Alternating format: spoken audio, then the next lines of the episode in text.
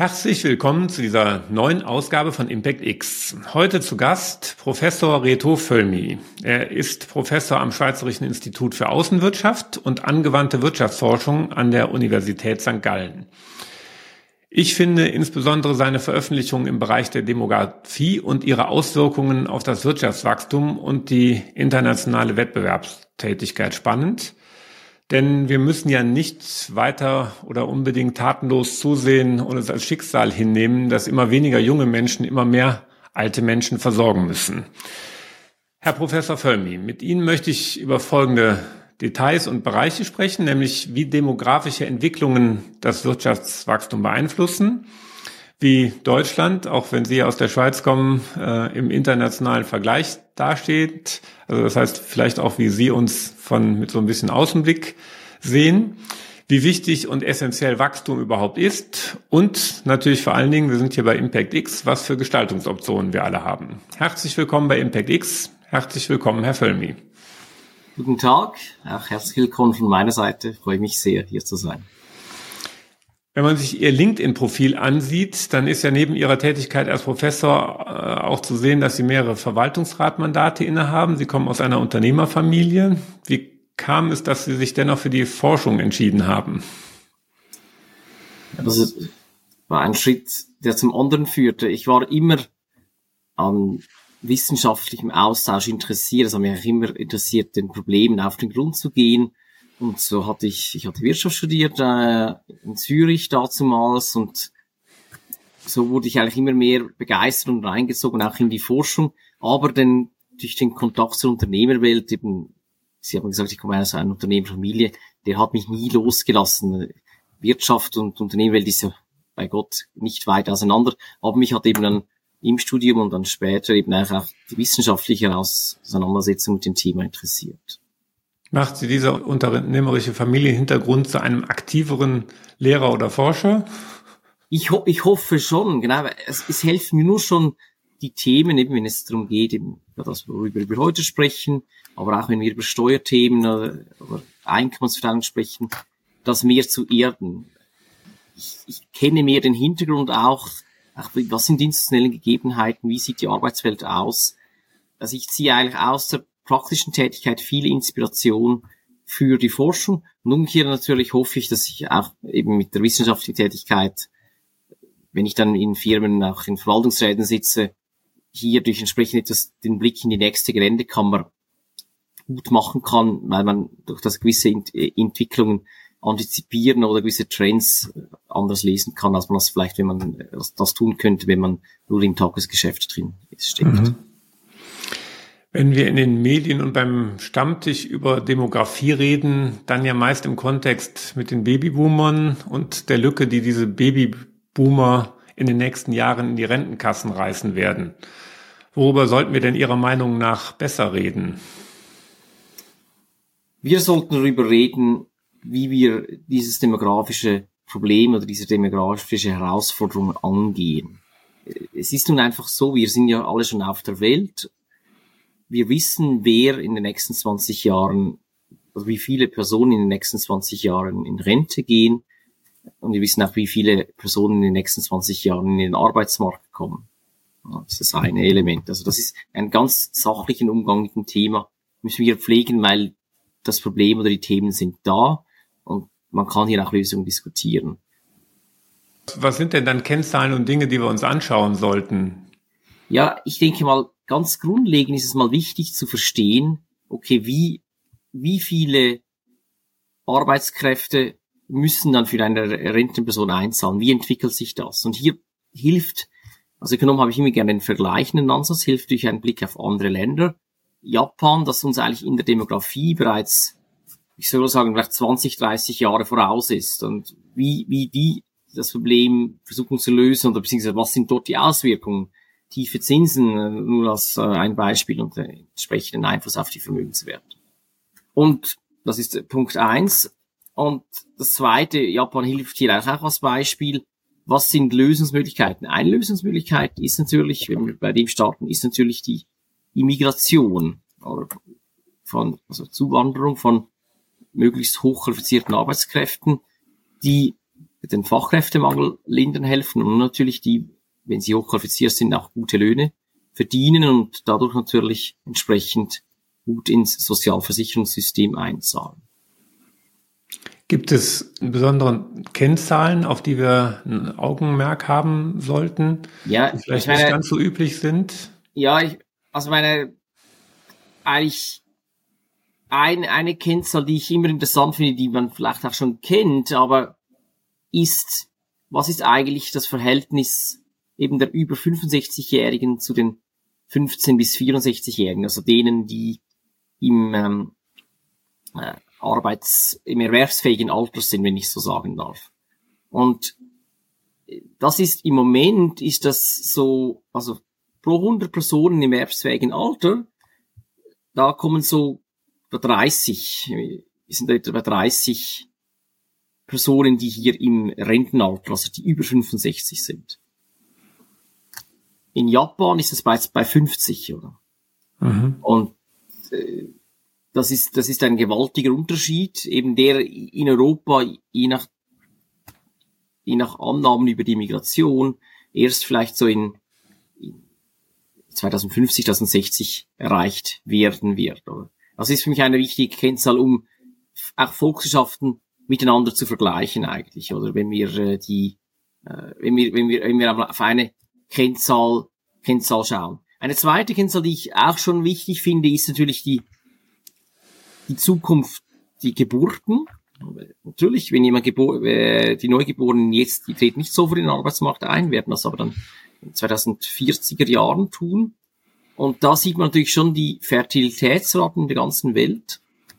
Also das ist dann die, das ist dann die Kennzahl, die Fertilitätsrate. Die ist, das kennen sicher alle, 2,1 ist so die Zahl, wo eine Bevölkerung im Gleichgewicht bleibt. Und da ist, das ist vielleicht oft nicht gesehen, die meisten Länder sind hier bereits unter zwei. Das ist mhm. auch, natürlich, das ist Westeuropa, klar, also Europa insgesamt, aber eben auch der ganze amerikanische Kontinent, auch wenn es dort weniger gravierend ist als jetzt in Europa selber. Ganz extrem Südkorea, wo diese Zahl deutlich unter eins liegt.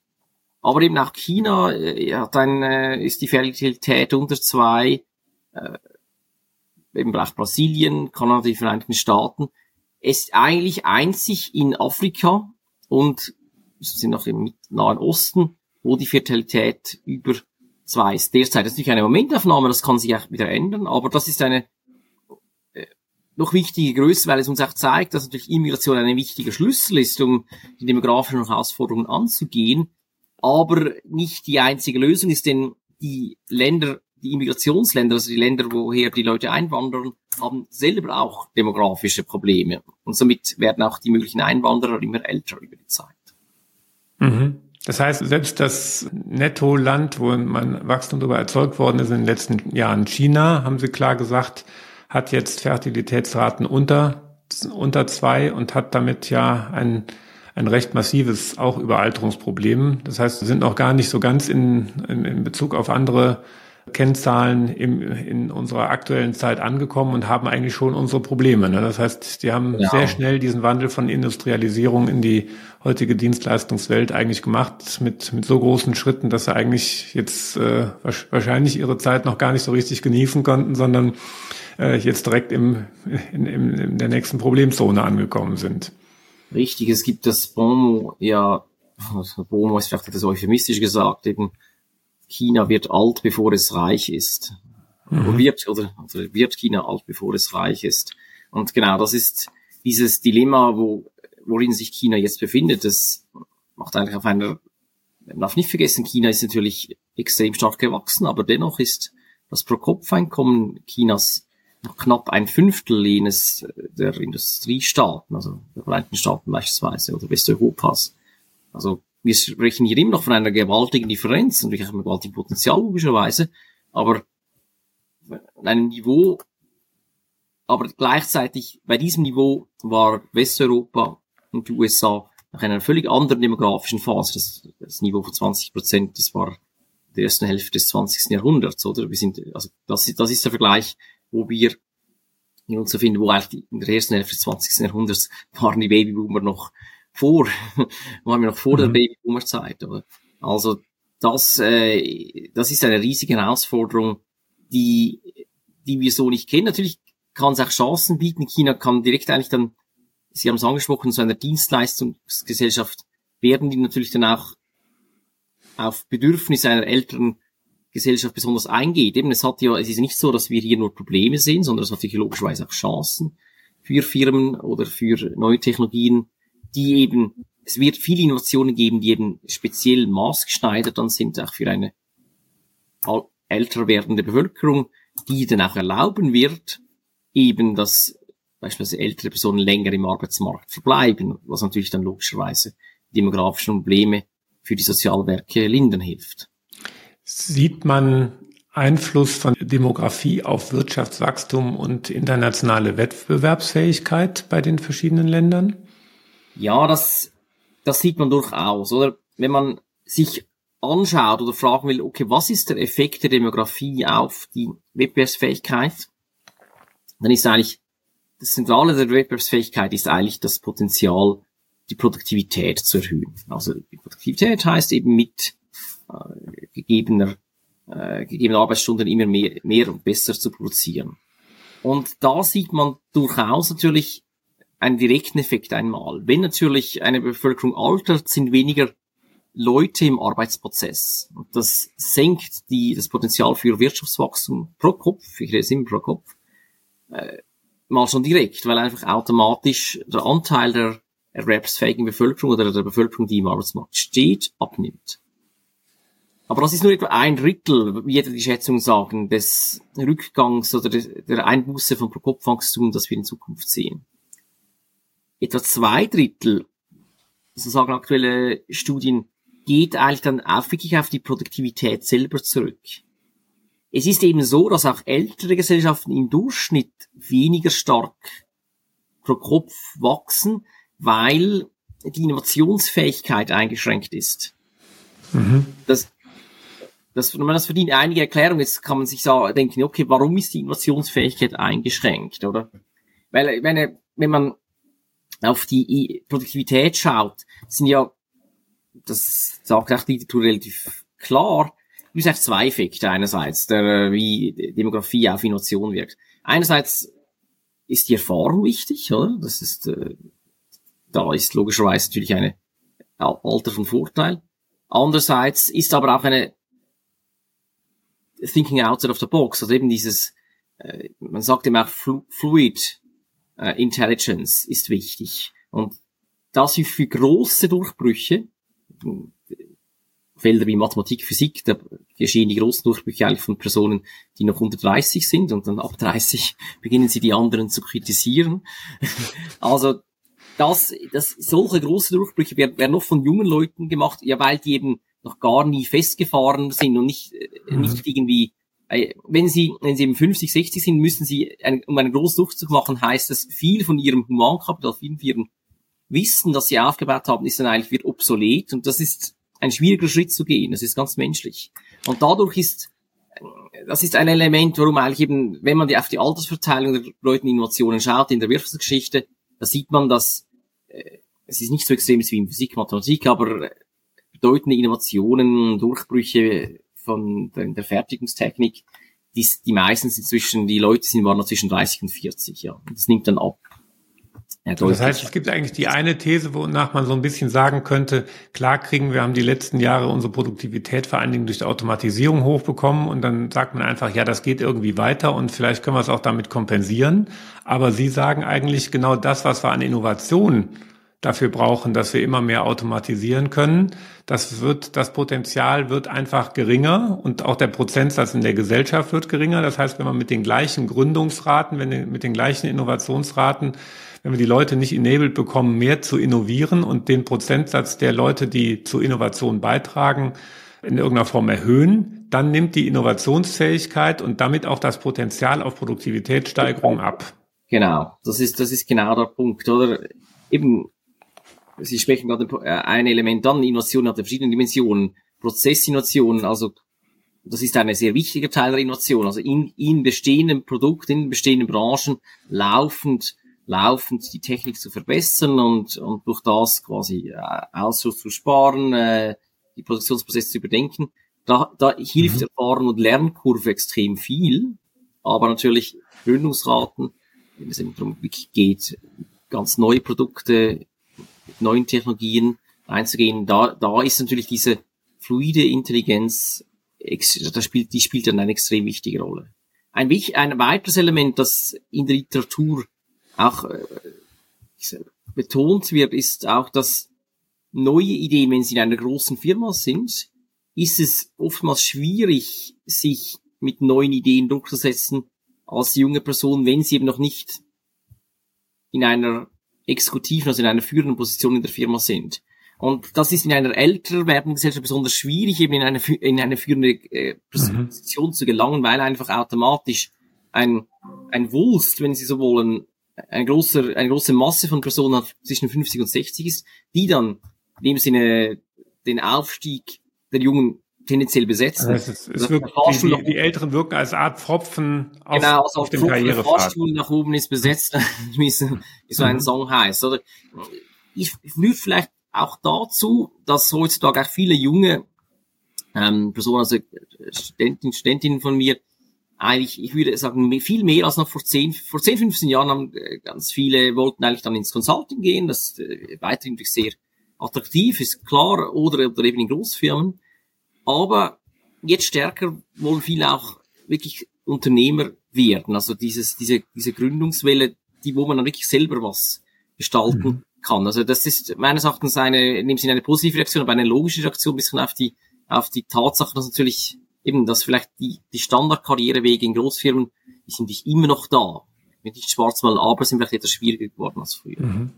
Heißt das denn vielleicht, wir sollten genau darüber nachdenken, nicht nur einfach Lebenszeit, Arbeitszeit verlängern, äh, sondern dann eben, so entnehme ich das ja dann eigentlich Ihrer Logik auch dafür zu sorgen, dass dann der Prozentsatz von den Menschen im Management eher reduziert wird und die vielleicht eben genau wieder da, wo sie in erfahrener Form als Ingenieur oder was tätig tätig werden können, ihre Erfahrungen einbringen können, aber eben genau diesen Fahrstuhl nach oben nicht verstopfen, so dass man Innovationen, neue, neue Themen halt auch tatsächlich eingeführt bekommt. Mit der Logik müsste man über völlig neue Konzepte nachdenken, wie man nicht nur einfach Lebensarbeitszeit verlängert, sondern auch gleichzeitig dieser Verstopfung in irgendeiner Form vorbeugt.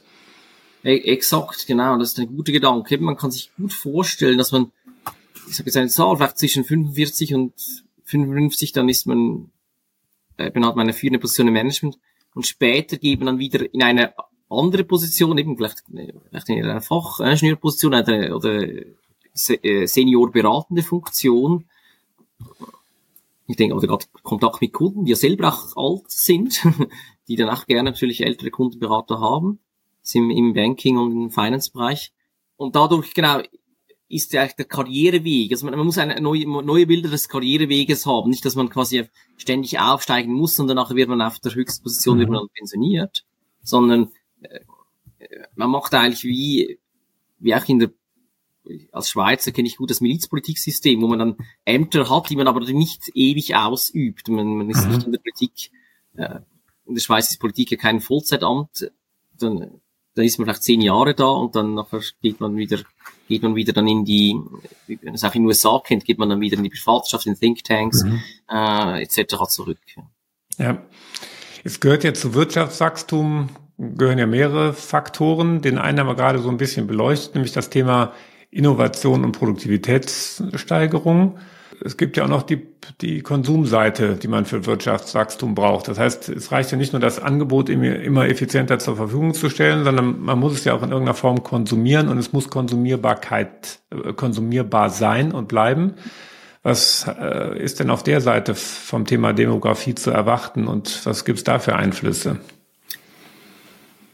Ein wichtiges Element, wenn man Konsum, wenn Konsum betrachtet ist, ich betrachte dann gerade eigentlich die andere wie soll ich sagen, Seite der Medaille, wenn man über Konsum spricht, ist die Ersparnis, logischerweise. Oder was wir nicht, was wir vom Einkommen nicht ausgeben, das sparen wir. Und da ist natürlich ganz klar der Effekt, den wir jetzt hatten äh, in den letzten 20, 30 Jahren.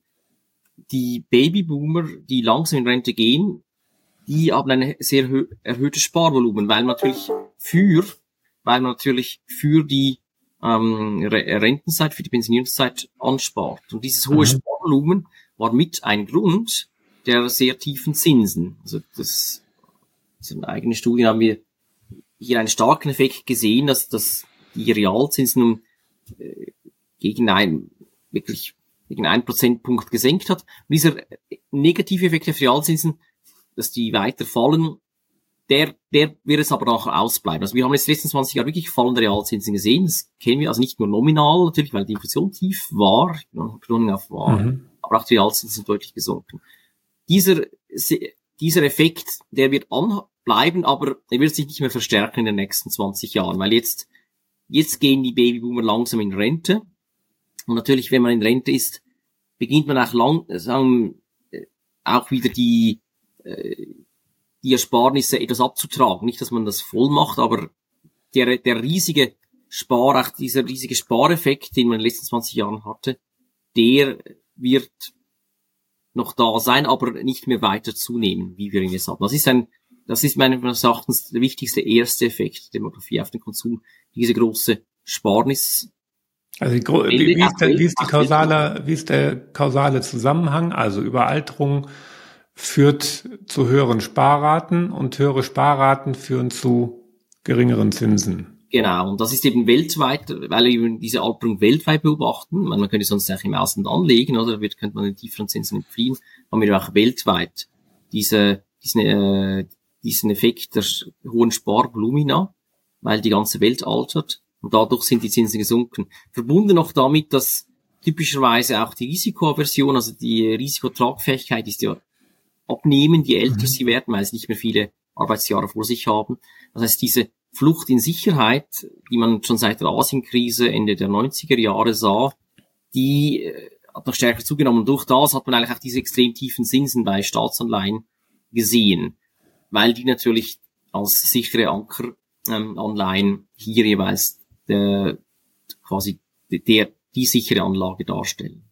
Bedeutet das, wir haben ja auch noch massive Einflüsse auf das Rentensystem. Wir haben ja in Deutschland noch ein umlagefinanziertes Rentensystem. Die Effekte, diese, äh, von denen Sie gerade sprechen, sind ja eigentlich besonders stark, wenn ich keine umlagefinanzierte Rente habe, sondern wenn ich kapitalgebundene Rente äh, habe. Das heißt, müssen genau. wir hier, wenn wir unser System in Deutschland umbauen, von einem auf ein mehr kapitalgebundenes System noch mit zusätzlichen negativen Einflüssen auf die Zinsen rechnen? Oder ist das schon irgendwie berücksichtigt. Ja, also äh, Sie sprechen einen wichtigen Punkt an, also den man in, der, in den Ländern, die eben das kapitalgebundene System, also das fully funded System kennen, genau auch erfahren haben. Also die Schweiz, äh, die ich kenne als Beispiel, in der Schweiz ist es so, wir, wir haben 1984 mit dem auf breiter Front begonnen, vorher war das einfach auf Firmenebene, und man sieht diese riesigen Volumina,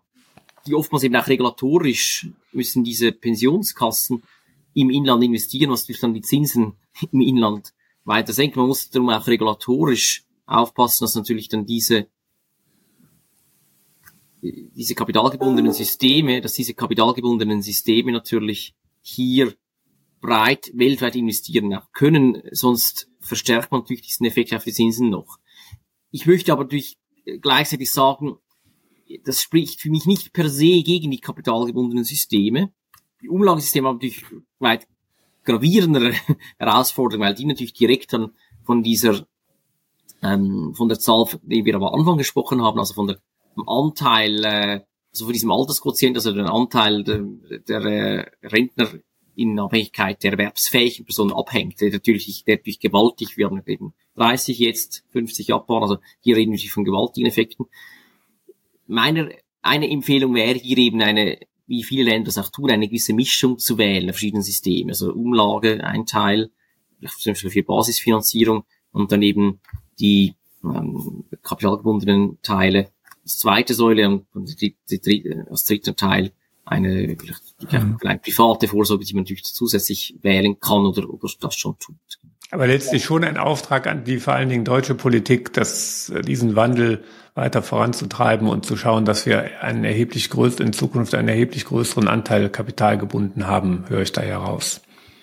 Das würde ich schon empfehlen. Die Schwierigkeit ist natürlich, es braucht Zeit. Es braucht mhm. extrem Zeit, oder? Sie müssen also, Sie müssen also über Zeit ansparen. Die, die, alle Jahre, die Sie hier verlieren, fehlen ihnen nachher. Jetzt gehen die Babyboomer in Rente. Die Frage ist, ob es nicht schon sehr spät ist, oder? Aber äh, eigentlich, es, meine, genau, ein Appell an die Politik wäre, genau, auch dieses Element so rasch wie möglich mit zu berücksichtigen. Mhm. Mein Appell an, an Sie, also an die, an die Konsumentinnen und Konsumenten, natürlich an die Firmen, wo die, äh, wo sie arbeiten, ist natürlich, wenn noch nicht, dann beginnen Sie mit Ihrer Vorsorge auch jetzt, oder? Weil es ist, man kann sich nicht allein auf die, auf die gesetzliche Sozialversicherung hier verlassen, weil die äh, automatisch äh, natürlich nur einen, einen, einen Grundbedarf hier überhaupt ähm, sichern kann und dann eben ganz gewaltig die demografischen Probleme hat. Mhm. Einen weiteren Punkt haben wir schon am Anfang angesprochen, ist das Thema Migrationspolitik, die Einfluss darauf hat. Das machen andere Länder auch ein bisschen anders als wir in, in Deutschland. Was hat Migrationspolitik mit Migration zu tun? Also man muss sich klar vor Augen halten. Eben Immigration ist ein wesentlicher Schlüssel, wie wir schon betont haben, zur Linderung der demografischen Probleme. Es, es ist nicht der einzige Schlüssel, eben weil die ganze Welt altert, aber es kann gerade in den nächsten 20, 30 Jahren, wo die Babyboomer in Rente gehen, wo auch die demografischen Probleme drum am, am akutesten sind, extrem helfen, eben die demografischen Herausforderungen zu bewältigen. Das heißt, Immigration braucht eine politische Steuerung. Man das ist eine elementar politische Frage in jeder entwickelten Volkswirtschaft. Und ich glaube, es ist wichtig, dass man auf einem frühen Zeitpunkt diese Sachen angeht, bevor man nur über Probleme der Immigration, Problemquartiere, äh, als Stichwort in Frankreich oder ähm, eben äh, mhm. auch schwierige Integration von Immigranten spricht. Weil dann wird es schwierig, den Diskurs der Immigration rational zu führen, oder? Dann gibt es einerseits den Populismus, dass man eben sagt, dass die Ausländer sind Namen schuld, und umgekehrt, äh, auf, einer, auf der anderen Seite werden dann solche Probleme in dem Sinn negiert, oder? Äh, das ist dann ein, ein für mich eigentlich, wie soll ich sagen, rational vernünftiger Diskurs ist dann eben eher, dass man ganz klar sagt, wir, wir sind eine sehr hochentwickelte Volkswirtschaft, ich glaube Deutschland extrem stark im Ingenieurwesen in hochtechnologisierten, in hochqualitativen Produkten da brauchen wir natürlich im Schnitt sehr qualifizierte Arbeitskräfte. Und wir brauchen auch qualifizierte Arbeitskräfte im Gesundheitsbereich, gerade in einer alternden Gesellschaft. Und dass man natürlich diese Immigration hier besonders fördert oder eben auch natürlich im Bildungssystem so unterstützt, wenn, wenn junge, äh, wenn junge Personen kommen, die, die das, äh, die Deutsch können, aber die, und die eben sich ausbilden wollen. Heißt also, ja eigentlich, wir müssen mehr attraktive Talente auch anziehen, wie durch eine aktive Einwanderungspolitik, wie das Länder wie Kanada und die USA auch schon seit Jahren machen und die ja da doch durchaus beachtliche Erfolge haben. Das heißt, die sind ja ein, ein Netto-Zustromland. Die können genau ja einen großen Teil, einen großen Teil ihrer demografischen Bewegung eigentlich massiv damit abmildern und, und bekommen dann wirklich sehr attraktive Talente aus anderen Ländern. Und da fehlen sie dann doppelt. Ne? Genau, also eben, ich würde jetzt nicht Kanada den Vorwurf machen, dass sie dann in anderen Ländern schalten, aber, sondern sie machen eben hier die Hausaufgaben richtig, sie überlegen sich, okay, mhm. wie, wie bleibe ich attraktiv für hochqualifizierte Einwanderer? Das ist die entscheidende politische, aber auch wirtschaftliche Frage. Wie bleibe ich attraktiv? Und mhm. das ist dann ein, ein ganzes äh, Set von verschiedenen Elementen. Das beginnt beim, beim Steuersystem, beim Bildungssystem, das, das sind Sachen, die ein Land attraktiv machen, attraktiv zum Wohnen machen, aber natürlich dann auch im, äh, in den Rahmenbedingungen für die Unternehmen, dass sich eben innovative Unternehmen anziehen, die natürlich dann auch Arbeitsplätze für diese Einwanderer schaffen.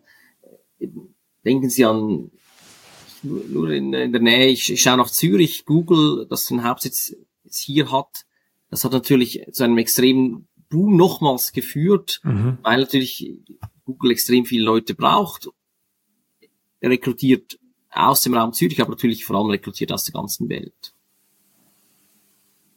Was empfehlen Sie der deutschen Politik, äh, an welchen Schrauben der sie noch drehen sollte? Ich, ich würde hier ganz offen hier auch ah, einfach das nur schon mal als Ziel formulieren, dass ich, dass ich hochqualifizierte Arbeitskräfte ins Land holen will. Also meine, ich, ich, ich, ich hüte mir davor als Schweizer Deutschland irgendwelche Vorschriften oder Vorgaben oder zu gut gemeinte Ratschläge zu erteilen. Ich, ich kann nur sagen, natürlich ist die Schweiz ein viel kleineres Land, drum, drum behüte ich mich auch vor, zu viel Ratschläge zu erteilen. Aber in der Schweiz hat es sehr geholfen, als man in den 90er Jahren die Einwanderungspolitik wirklich aktiv umgestellt hat. Vorher war sie stark geprägt durch einfach Branchen, die oft relativ tiefe Löhne zahlten, die brauchten Arbeitskräfte in der Landwirtschaft, im Bau. Ich komme selber aus dem Bau, darum kann, äh, kann ich, kenne ich das gut. Und das hat dann gerade Anfangs 90er Jahre mit der Einwanderung aus Ex-Jugoslawien auch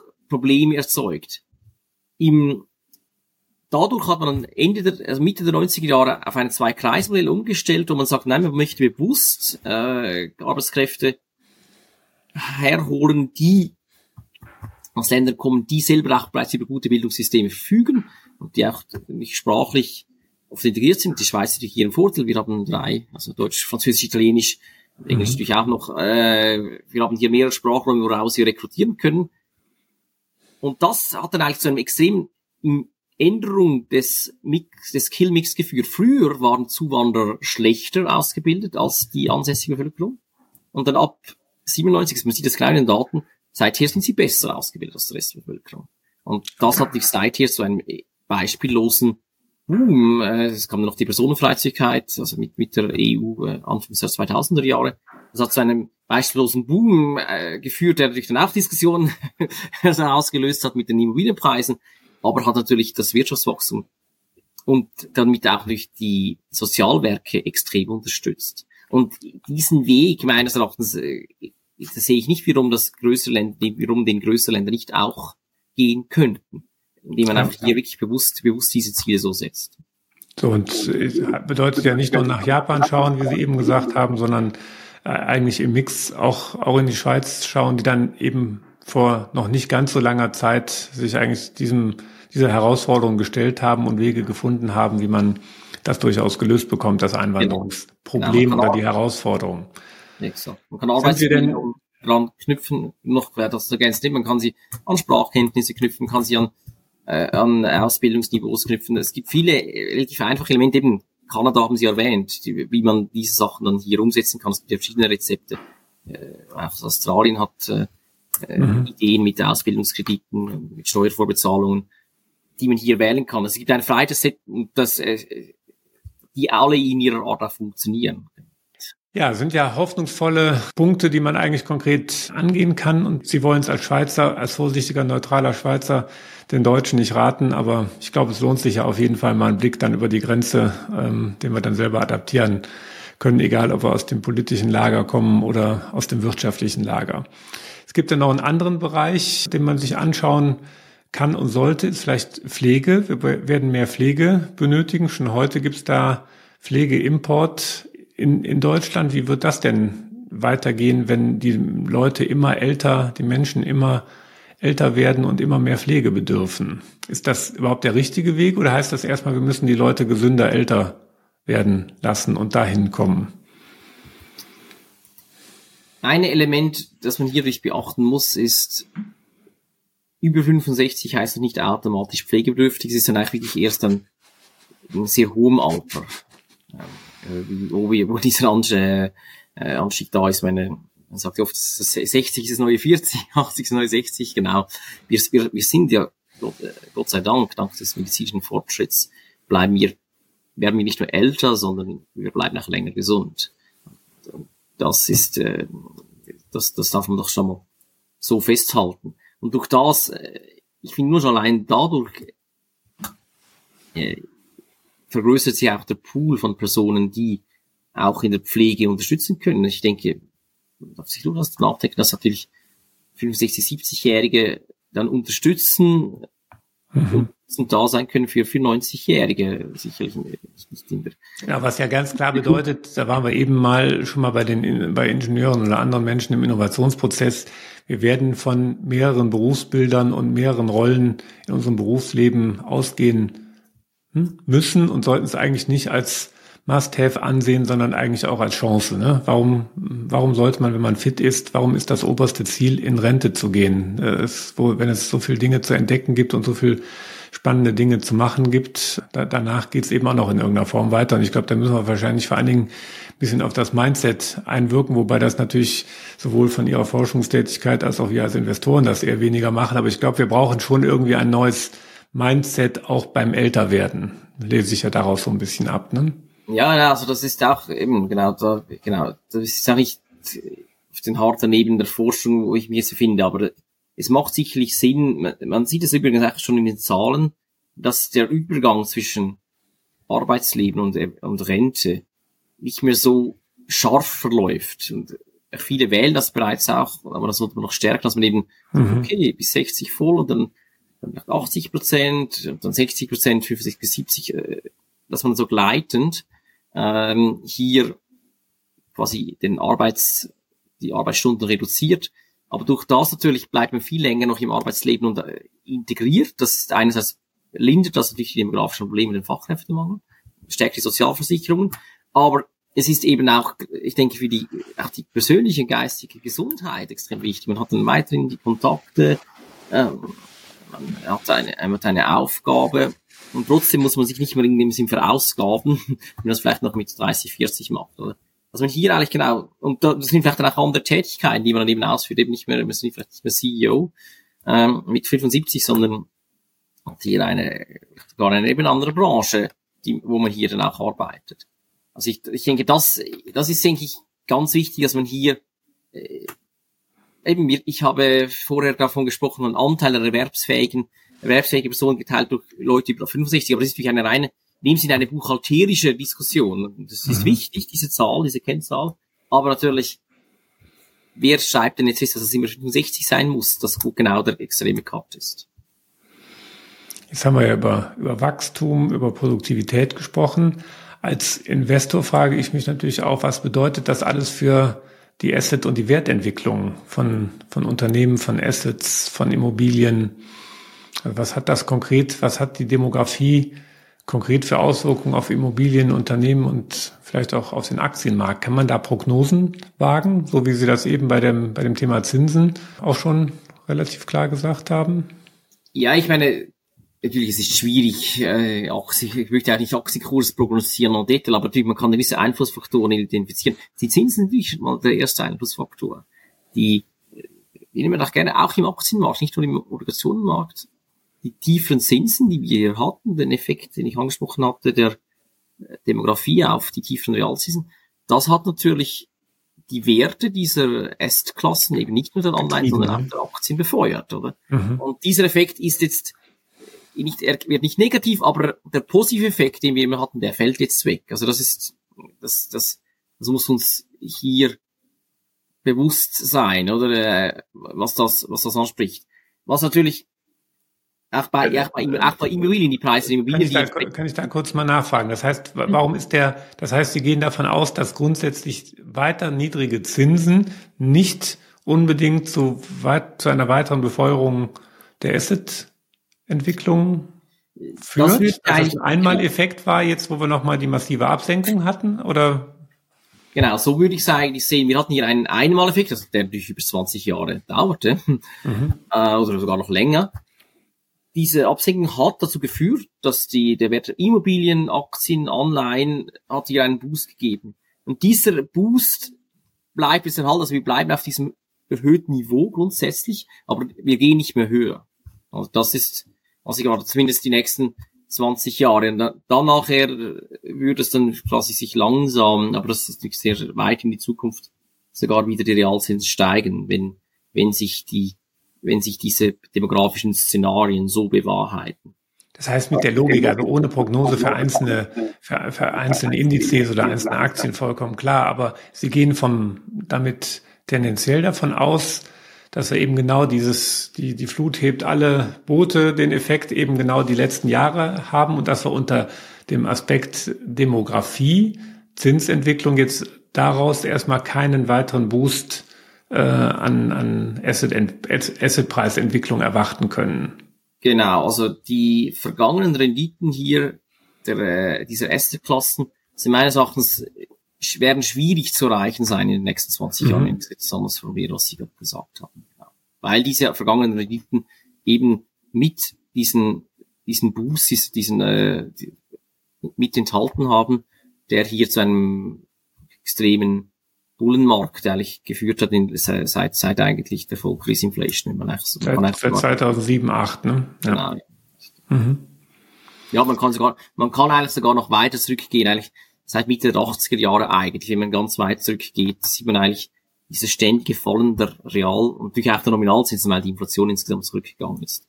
Und das ist dann für die Aktien eine sekundäre Rolle, weil die Firmen ja eigentlich, Aktien sind ja ein, ein guter Schutz gegen die Inflation. Mit der Logik, die Sie jetzt gerade gesagt haben, gibt es dann auch keine speziellen Assetklassen, in die man, in die man flüchten sollte oder auf die man umschichten sollte? Ja, also ich meine, die Assetklassen die weniger zinssensitiv sind eigentlich, sind wahrscheinlich, also, oder ich muss sagen, die, die, die zinssensitiven Assetklassen haben früher relativ verloren eigentlich, die das, die von, also auch die davon nicht profitieren konnten, zum einen von diesen tieferen Zinsen. Jetzt ist dieser Effekt weg. Also das heißt, wenn man vor diese Umschichtung so gewählt hat, sollte man jetzt das so zurückschichten. Ich denke hier natürlich eben auch an Commodities, äh, das sind Elemente, die man hier sicherlich dann auch mhm. in, in, der, in der Allokation dann beachten muss. Ein Element, das ich noch ansprechen möchte, ist natürlich die Immobilien, also wo ich auch familiär herkomme. Genau, die haben natürlich massiv, die sind, die reagieren sehr stark durch auf die tiefen Zinsen und haben auch sehr stark reagiert. Eben hier sehe ich darum äh, weiter in Solis hängt natürlich auch immer sehr stark ab von der Attraktivität eines Wirtschaftsstandorts, wie sich die Immobilienpreise entwickeln. Aber eben Immobilien haben durch dann äh, eben zwei Herausforderungen. Eines ist eben, dass die Zinsen nicht mehr weiter sinken. Das zweite ist natürlich eine starke Alterung oder vielleicht sogar ein Bevölkerungsrückgang hat natürlich dann auf die Immobilien ein besonderes, äh, äh, hat hier ein, ein Risiko, ist hier ein Risiko enthalten, das man einfach beachten muss, oder? Wenn natürlich äh, Immobilien in Regionen sind, die, wo die Bevölkerung zurückgeht, dann gehen durch die Preise gewaltig dann zurück. Also äh, Detroit, äh, mhm. SARS, als, als Extrembeispiel, weil einfach der, der äh, Wohnungsbestand ist natürlich da und der kann nicht, der kann nicht, der kann nicht, äh, der wird nicht so rasch einfach dann weggehen, wenn dann ein Überbestand da ist. Dann ist natürlich, hat das einen extrem negativen Effekt auf die Preise. Das heißt, da erwarten Sie dann schon relativ stark zurückgehende Assetpreise im Immobilienbereich. Nein, das so das so allgemein würde ich das nicht sagen, aber man muss einfach, ich denke, man muss aufpassen, regional, wahrscheinlich. wo man, wo man ist. Meine, äh, mhm. insgesamt sieht man immer noch äh, eben, also ich bin selber in Immobilien stark investiert, also man äh, in attraktiven Regionen sieht man, das, also hat sich das natürlich nochmals nicht nur, nicht nur wegen den tiefen Zinsen, war das ein sehr attraktives und sehr rentables Investment und jetzt die Diskussion Homeoffice hat, hat nochmals zu einem Preisboom geführt, jetzt ist das wieder etwas abgeflaut. Also hier natürlich und weil ich gerade oft was regulatorisch schwierig geworden ist, da baulich in vielen Ländern zu mhm. erweitern, mhm. hat das sicherlich, äh, das wirkt wieder preisstützend. Also man muss hier im Immobilienmarkt muss man sehr stark natürlich auf die regulatorischen äh, Änderungen und eben auf Attraktivität der einzelnen Regionen schauen, wenn es um die Investments geht. Also das ist das, da würde ich jetzt nicht das so verallgemeinern wollen, aber man muss einfach diese demografischen Risiken, die meines Erachtens im Immobilienmarkt das wenig beachtet werden, die muss man auch im Kopf behalten. Wo ergeben sich denn aus Ihrer Sicht besondere Chancen für Investoren und Unternehmer aus dem, aus dem Thema Demografie? Ja, sicherlich ist es natürlich so, dass die Demografie natürlich, wie ich einleitend gesagt habe, auch eine offene oder eine Opportunität ist, neue, neue Produkte neu einzuführen. Es gibt die ganze mit, mit KI, auch mit, ähm, mit Roboter-Tätigkeiten, die eben dann helfen, gewisse Tätigkeiten, die für, wo die menschliche Interaktion nicht so eine wichtige Rolle spielt, die eben zu automatisieren, weil die Demografie dazu führt, dass eine Mehrnachfrage nach Gesundheitsdienstleistungen, nach Pflegedienstleistungen da ist. Diese Bereiche, da werden auch Innovationen kommen, oder, zumindest ist ein lohnenswerter Markt für Innovationen, um eben diese Arbeitsprozesse dort zu vereinfachen, damit die Pflegepersonen, also die, also die Menschen, die da arbeiten, sich da wirklich auf, de, auf den Patienten oder eben auf die Bewohner die Zeit konzentrieren können. Ich denke, da wird viel Innovation mhm. und darum ist es wirklich auch eine interessante, eine interessante ähm, Investitionsmöglichkeit, wenn man an Startup-Sektor oder vielleicht auch an Aktien von mehr etablierten Unternehmen.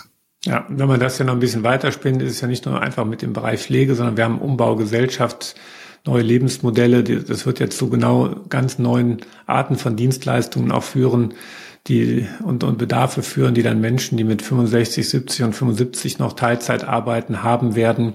Es wird zu neuen Produkten, zu neuen Services führen. Ich glaube, da gibt es genügend Potenzial für Bedarf und Innovation. Genau, genau. Diese, diese Änderung, worüber wir vorher gesprochen haben, des, des Karriereweges, der Arbeitszeiten, genau, für so, genau, da werden wir viele Konsumbedürfnisse, aber auch viele Dienstleistungsrisiken haben, die wir dann neu brauchen, um, um unseren Alltag hier einfacher zu gestalten. Mhm. Ja, ich glaube, dann sind wir auch an einem runden und logischen Ende der heutigen Folge von Impact X. Ich habe mal wieder eine ganze Menge mitgenommen, nämlich wie demografische Entwicklungen das Wirtschaftswachstum beeinflussen, wie Deutschland im internationalen Vergleich dasteht und wo wir Chancen haben, was zu tun. Ja, und vor allen Dingen habe ich mitgenommen, dass, dass es ja für uns alle auf allen Ebenen, Unternehmer, Mitarbeiter, Investoren vor allen Dingen Gestaltungsoptionen gibt, die wir alle nutzen sollten. Und deswegen sollten wir, glaube ich, vor dem Thema Demografie keine Angst haben, das haben Sie klar vermittelt, sondern es vor allen Dingen als Chance ansehen und positiv auch unter dem Aspekt Demografie in die Zukunft schauen. Demografie kommt auf uns zu, packen wir den Stier an den Hörner. Danke, Herr Völmi, für das tolle Gespräch. Und bleibt mir noch der Hinweis, Fragen und Anregungen gerne an impactx.stefanfritz.de. Weitere Interviews mit Impact-Unternehmern gibt es im YouTube-Kanal ImpactX, auf den üblichen Podcast-Kanälen und auf meinem Blog stefanfritz.de. Ich freue mich auf euer Feedback. Bis zum nächsten Mal und tschüss von unserer Seite. Auf Wiedersehen.